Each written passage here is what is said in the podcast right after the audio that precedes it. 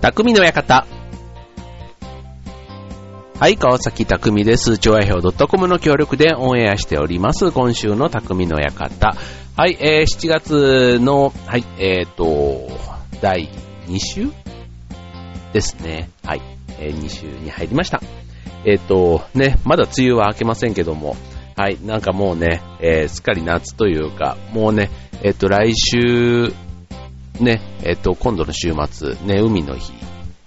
がね、えっ、と、ありますよね。えっ、と、ね、なんか、それまでにはこう、梅雨明けしてくれたらいいのになって思う感じですけども、はい、皆さんいかがお過ごしでしょうか。ね、あの、で、こう、まあ、この時期というか、まあ、特有ですけども、まあ、あの、昼間はね、やっぱ暑いと、もう家帰ったらこう、肌がベタベタして、ね、早く風呂に入りたいなーなんて思ったり、ね、で、しかも夜風呂入ってもまた朝ね、ちょっとまたベタベタしてて、朝ももう一回シャワー浴びたいなそんな季節ですけども、あの、お風呂ってね、結構あの、改めて僕なんかあの、日本でずっと暮らしているので、あと外国人の友達もね、ほとんどいないんで、あんまりちょっと世界の事情っていうのはわかんないんですけど、あの、お風呂、ね、あの、バスタブにこう使って、あーっていうね、ああいうのって、本当日本がやっぱりね、多い、あの、日本独特の文化みたいですよね。まあ、特にあの夜に風呂を入るっていうのもね、結構日本独特。あの世界で言うとね、結構あの、朝にシャワーのみなんていうとこが多かったり、あの、国によっては、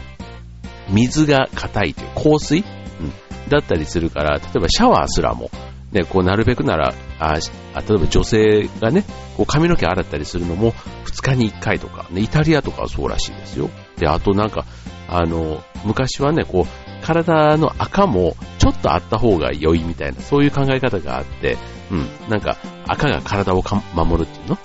うん。だから、あんまりこう、洗いすぎると良くないみたいなね、そんな話があったり、うん。でもこう、あの、やっぱりこう、バスタブに使って湯を張って、まあそれだけ水を使って、あとガスを使ってっていうことで、結構なんか贅沢な趣味に近い、ね、そんな風に、あの、入浴というかね、バスタブに使うこと自体は思われてるということなんですね。なんか、ね、我が家も、ね、毎日のようにこう風呂を炊いたりして結構なガス代、水道代使ってるなっていう感じはするんですけども、はい。ね、まあちょっとそういう文化違いがね、まああるということなんですけども、はい。まあちょっとね、今日はあの、まあ夏で暑くなって、あの、別にこのシャワーの話と今日のテーマ全然関係ないんですけども、あの、まあこのね、お風呂、ね、僕はね、まあ、その、温泉とか好きなんですよ。で好きなんですけどね、どうもね、家の風呂とかはね、こう、風呂に入ると体が温まった分、風呂出た後もね、すっごい暑いじゃないですか。そう。だから、なんかね、こう、家だとね、そんなに長風呂じゃないんですよね。温泉とか行くと異様に長長かった、なんか何回もね、こう、あの、水風呂とか繰り返し入っちゃったりなんかしてね、結構こう、長風呂になる傾向があるんですけど、家だとやっぱりね、なんかシャワーの方が多いかなっていう、そんな感じがしますけどね。はい。まあ、でもね、えっと、まあ子供たちというか、ね、うちの神さんなんかはね、しっかりこう、お風呂をいつも沸かしたりするんでね、なんか、個人的にはね、夏場ぐらい、まあシャワーだけでもいいんじゃないのなんて思ったりするんですけど、まあね、それぞれ、いろんなね、こう価値観の人が進んでると、ね、まあ こんなところでそんな家の事情を話してもしょうがないんですけども、はい。じゃあ今日はね、えっと、まあそういうね、ちょっと思いのね、えっと考えの違いの話でね、えっとちょっと今日お送りしようかなと思うんですけども、例えばちょっとね、えっと、親孝行のね、そういうプレゼントみたいな話の中で、例えば、あの、夏場にね、こう、純米の、こう、日本酒とかを、ちょっとね、高めのやつ、買ってあげたら、こう、夏場は、お父さんにね、こうあげたら、なんか夏場はね、ビールしか飲まないらしくって、うん、なんかこう、久しぶりに実家に帰ったりすると、あの、そのまま台所の棚の上に放置されていたとかね、なんかこう、自分の自分にとっていいものが相手にとってそうでもなかったみたいなものってね。だからお風呂がね、いいと思って沸かされても意外とそうじゃないっていうのに、まあちょっと近い感覚で、まあさっきのそういう親にあげるプレゼントみたいなものとか、とかくね、こうギャップが生まれがち。親にとって子供が良かれと思ってやったことが子供にとっては迷惑だったり、その逆もね、あったりするので、ね、逆にこの、あの、ね、親に対して、まあ僕らぐらいの年だとまだね、えっと、親も元気だったりすると、まあ、そういうプレゼントもする機会ってあったりするじゃないですか。だからそんなのをね、ちょっと例にいくつか紹介するとね、あとね、例えば、あの、健康食品とか、あとそういうグッズをプレゼントした時に、まあ、その場では喜んでいたお父さんだったんですけども、後でね、お母さんから、あんたが帰った後、年寄り、年寄り扱いされたと落ち込んでいたよ、みたいな。だから来年は別なものにしてみよう。だからそういうね、感覚。うん。だから、いつまでも長生きしてねっていう子供の気持ちはあるものの、まあ親にしてみたらね、まあそういう風に思われるとかね。なんかそういうね、ギャップ、ね、あるんですけども、じゃあね、実際に、えっ、と、どんなものがね、えっ、と、親世代ってね、喜んでくれるのかなってね、そんなちょっとジェネレーションギャップ、今日そんなテーマでお送りしたいと思います。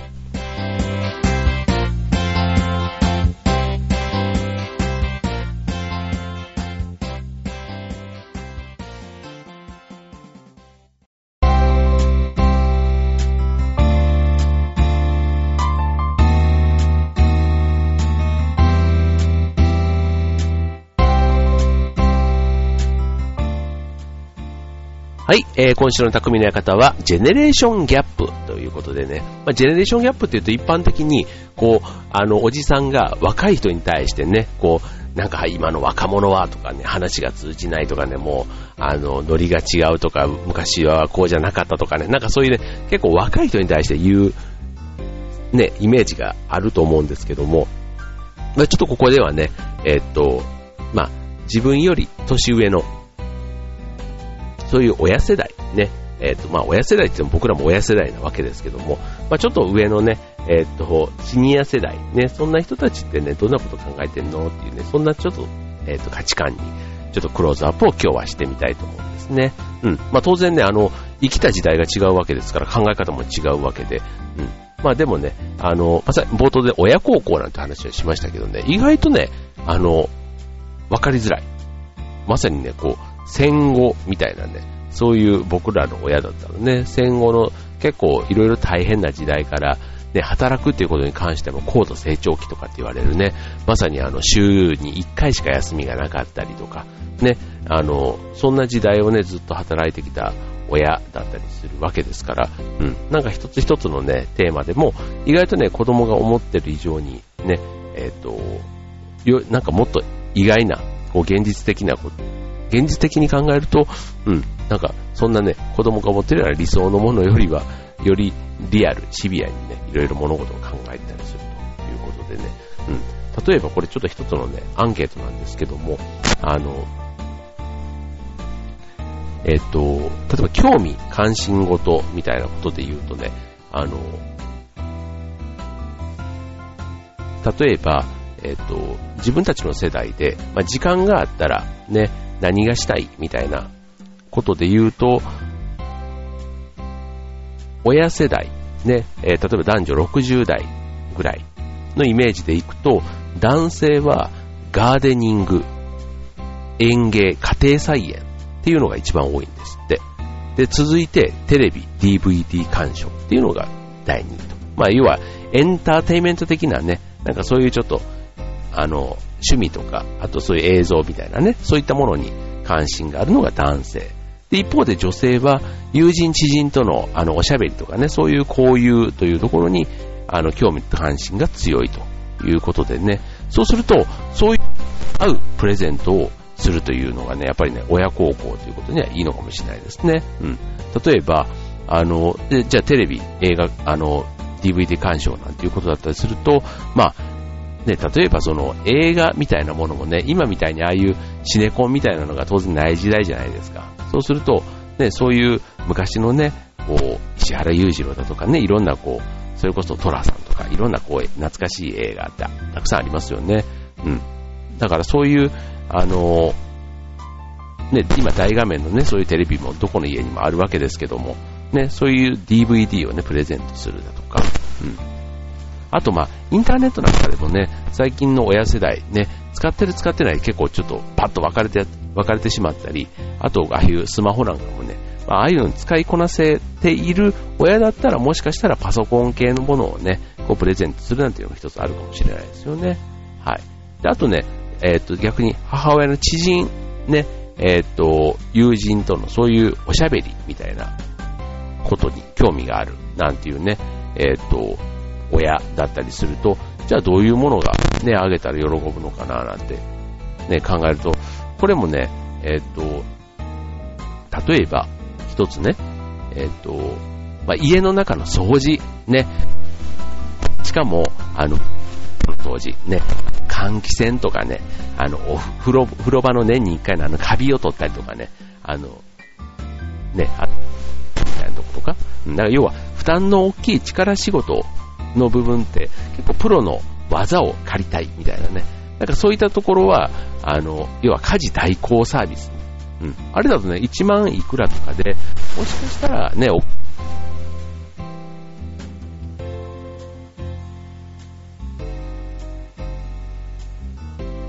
ませんよね。はい。で、続いて、えー、っと、金銭感覚みたいなところで言うとね、うん。え、っと、親世代。ね。まあ、あの、なんていうの？高度経、さっきのね、高度成長期とか、まあ、バブルの経験なんかもいろいろしてきてるわけじゃじゃないですか。でもね、意外と金銭感覚でって結構あの、手堅いというか、うん、あの、そう。で、えっ、ー、と、その、その後のなんていうの、バブルの崩壊とか、あとリーマンショックとか、うん、あの、いろんなこうね、ポスト争いとかね、こういろんなこう、あの、会社の浮き沈みというか、そういうことを経験してきてる人が多いので、意外とね、あの、老後の十分なこう蓄えがない人が多いんですって。うん。だから、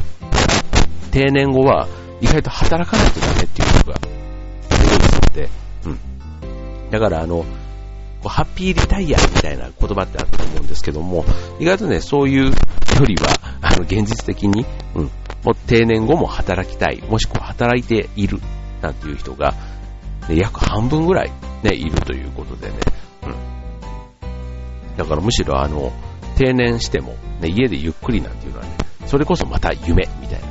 な、とこっていうのが実際の親世代のね、感覚なんだそうですね。はい。じゃあちょっとね、後半戦。じゃあ具体的にまたね、えっ、ー、と、もう一段、親の、親世代、ね、ジェネレーションギャップ、ね、価値観、掘り下げてみましょう。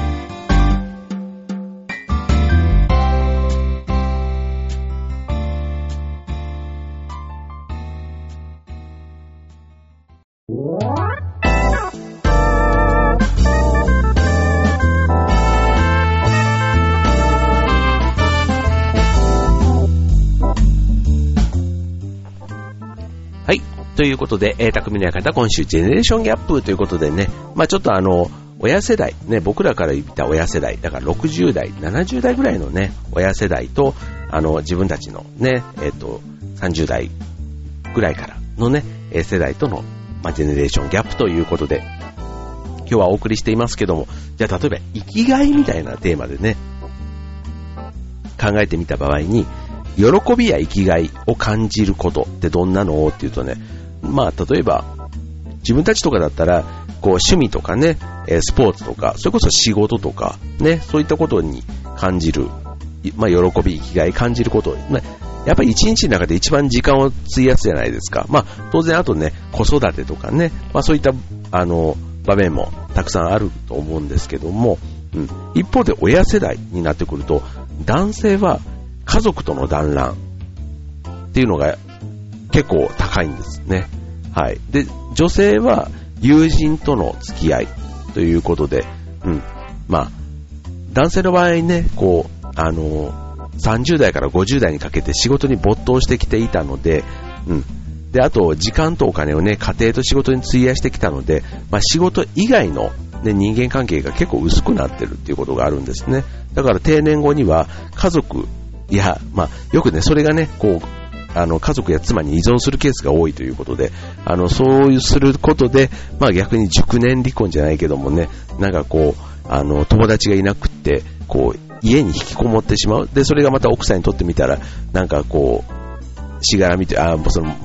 問題の種になっているなんていうケースもあるみたいですけども、うん。で、一方であの、今みたいにネットを使って、ね、こうネットワーク、こうソーシャルネットワークサービスみたいなね、ああいう SNS のようなサービスでこう輪を広げるなんていうのもね、なかなかこうテクニックとしてね、持っていない世代だったりもするので、意外とこう、家族との団らんを大切にしたいと言いつつも、その家族にしてみたら、もう少し外に出ていけばいいのにっていう、その辺のギャップがね、えー、あったりするようですね。はい。まあもちろんね、あの、さっき家族との団らんをっていうのが生きがいっていうのが一番多いとは言いつつも、あの、続いてはやっぱり友人との付き合い、だからそういう外とのね、えっ、ー、と、付き合い、ね、気晴らし、大切だと思ってる人ね、男性の中にも当然多いわけですけども、はい。まあ、あの気持ちはわかるな、でも、すごく外で、ね、まさに企業選手として頑張って、ね、家、ね、マイホームとか買ったのに、ね、全然自分は家にいなかった。だから、ね、リタイアした後はね、ゆっくり自分の家でっていうのはね、やっぱり気持ちとしてはすごくわかるし、で、そこでさっきのガーデニングとかね、こう好きなね、園芸とかテレビとか見てゆっくりしたいって、もうすごいそこがやっぱりね、繋がっていくんだなって思いますけども、はい。まあそれもね、あのまた男女っていうところではまた、あの年齢の経過とともにね、こう傾向が変わってくるということと、あと、それに合わせてね、こう、親とこの、ね、だからさっきの贈り物とかね、そういう親に対して、ね、何を送ってあげたらいいのかっていうのがね、意外とこうギャップが生じちゃうっていうのもね、なんか自然なことだからしょうがないのかなっていうのを思ったりもしますよね。はい。でもね、あの、さっきのこの外出とかね、もしあの、家で、こう、過ごすばっかりじゃなくて、まあ、たまにはこう外でっていうことでも、で、それでこうアウトドアとかね、スポーツとかそういうのも、ね、いろいろ体験したりするのが好きな親だったら、俺なんか絶対そうなんですけど、体験ギフトっていうのもあったりするんですね。はい。で、これあの、えっ、ー、と、陶芸とか、それこそ文化系だったのね。一方であの、サイクリングとか、あと、古民家の宿泊体験とか、いろんなね、体験ギフトっていうのをね、あの、商売にしているあの、それアウトドアからエステまでね、幅広く、だから予算もね、えっ、ー、と、5000円ぐらいからね、えー、プレゼントとしてできる。で、まあ、乗馬とかね、あとラフティングとかね、結構たくさんあったりするんですけど、ね、自分へのプレゼントっていう意味でもいいかもしれませんけども、まあそんなね、アクティブな元気なね、親には、こういったものもね、ちょっとあの気晴らしにプレゼントするとね、喜ばれるかもしれませんね。はい。あともう一つ、えっと、やっぱり健康っていうことで言うとね、あの冒頭で温泉の話もしましたけども、温泉食事と人間ドックがセットになった宿泊プランなんていうのもね、最近人気なんですって。うん。あの、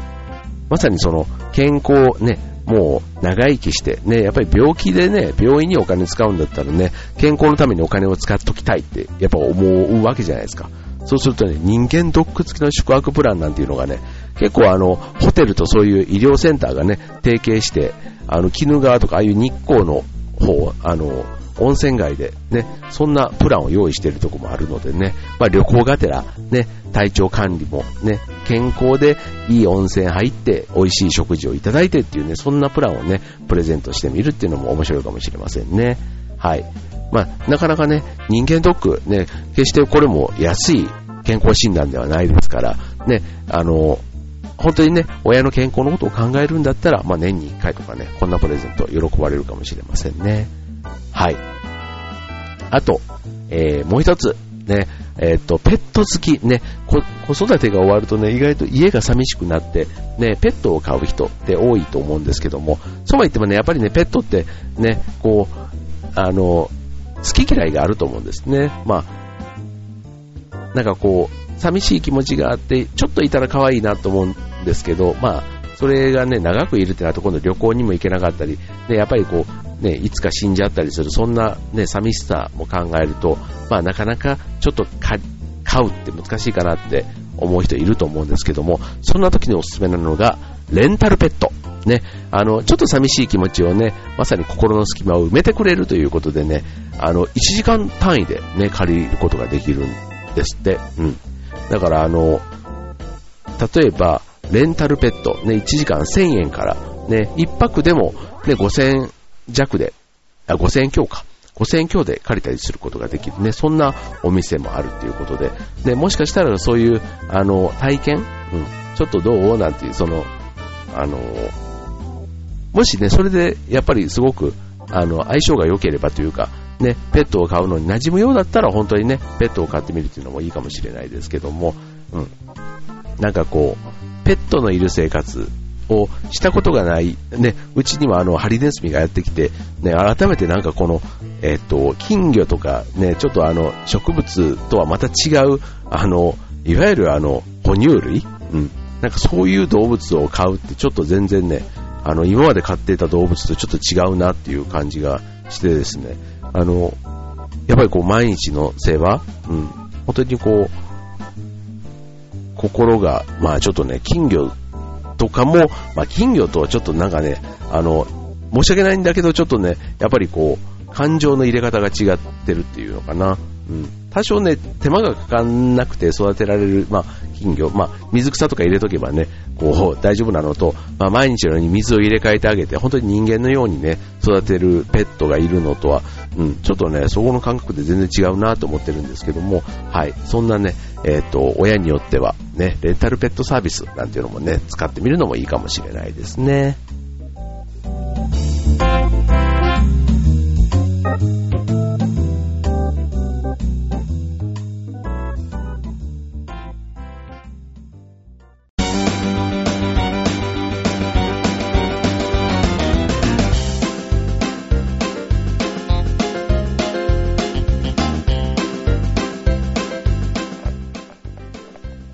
というわけで、今週の匠の館、ジェネレーションギャップというテーマでお送りいたしました。ね。えっ、ー、と、まあ、このね、ギャップっていうのもね、でも考え変えれば、あの、意外性というか、うん、それがね、いい面に行くこともあると思うんですよね。まあ、例えば、服とかもね、こう、世代が違う人から選んでもらって、わーってこんなん絶対自分で買わねえやって思った服を、例えばプレゼントされましたと。ね。でもそれを着てみたら、あれ？なんか全然違う感じに見えるね、なんて友達に言われちゃったりする、いや、これ実はさ、ってこうこうこうで、とかつって。で、ね、それで自分の今まで使わ、あの、使わなかった色というか、着なかった色に対して、意外といい、こう、出会いっていうのかな。うん、自分のがあのネクタイとかね、プレゼントされると、やっぱり自分で買ってるネクタイとかって、やっぱりこうね、どっか特徴があるというか、だからお前らしいっていうかね、自分らしさはあるんですけど、どうしてもこう、パターンが決まってくるっていうの、うん、で、そこにね、こう人からもらったプレゼントなんかのネクタイをすると、なんか、あれ？なんか今日いつもと違うねとか、どうしたの？とかね、なんか言われるのって、意外と嬉しい。うん。あの、ワイシャツの色なんかでも、例えばピンクを着ないね、えっ、ー、と、人がピンクを着てみたりすると、絶対にね、周りは気づくんですね。うん、でもそれが自分ではちょっとこっぱずかしいなぁなんて思いながら、あの、それがね、新しい色との出会いって考えると、そのギャップもね、えっ、ー、と、トライオンによってはね、あの、さっきのプレゼントとかのね、あの、最終的に使ってもらえないというのはちょっと残念な話ではあるんですけども、当然ね、いい話もいっぱいあるわけで、はい。まあそういう、一方でね、あと相手の価値観とかっていうのもね、まあ思って、そことね、うまくいい出会いにね、つなげられたら一番いいんじゃないかなって思うんですよね。はい。ね、まあジェネレーションギャップということで、まあ、えっ、ー、と今日はね、ちょっとえっ、ー、と、60代ぐらいの親の価値観と僕らぐらいのね、えっ、ー、と、ミドルとシニアのね、その辺の、えっ、ー、と、ジェネレーションギャップということでお送りしましたが、ね、これをね、もしね、10代のピチピチな子たちが聞いてくれていたらね、もう、なんか お父さんとおじいちゃんの話じゃんみたいな、なんかそういう話でもしかしたら聞かれてしまったかもしれませんけどね、あの、ギャップはね、いい意味で、ね、あの、男性と女性でも当然ギャップはあるわけですから、うん、まあね、それぞれの世代で、あの、まあ今日はジェネレーションのギャップでしたけども、ね、いろんなギャップ、ね、友達同士でももしかしたらね、ギャップもあるかもしれませんよね。はい。まあお風呂でもね、あの、海外と日本でね、ギャップがあるように、ね、いろんなところでね、ギャップ、ね、楽しんでもらえればと思います。ということでね、今日は価値観、ね、ジェネレーションギャップというテーマでお送りいたしました。えーと、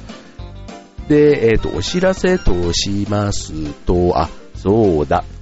あの、去年ね、開催した船橋競馬場のね、ダートイベント、ね、えっ、ー、と、こちらもね、10月6日開催が決定しましたんで、ね、こちらまたね、あの、詳しい情報、こちら来週以降ね、お送りいたします。上愛兵の仲間も協力してくれます。じゃあ今週の匠の館、ここまで。バイバイ。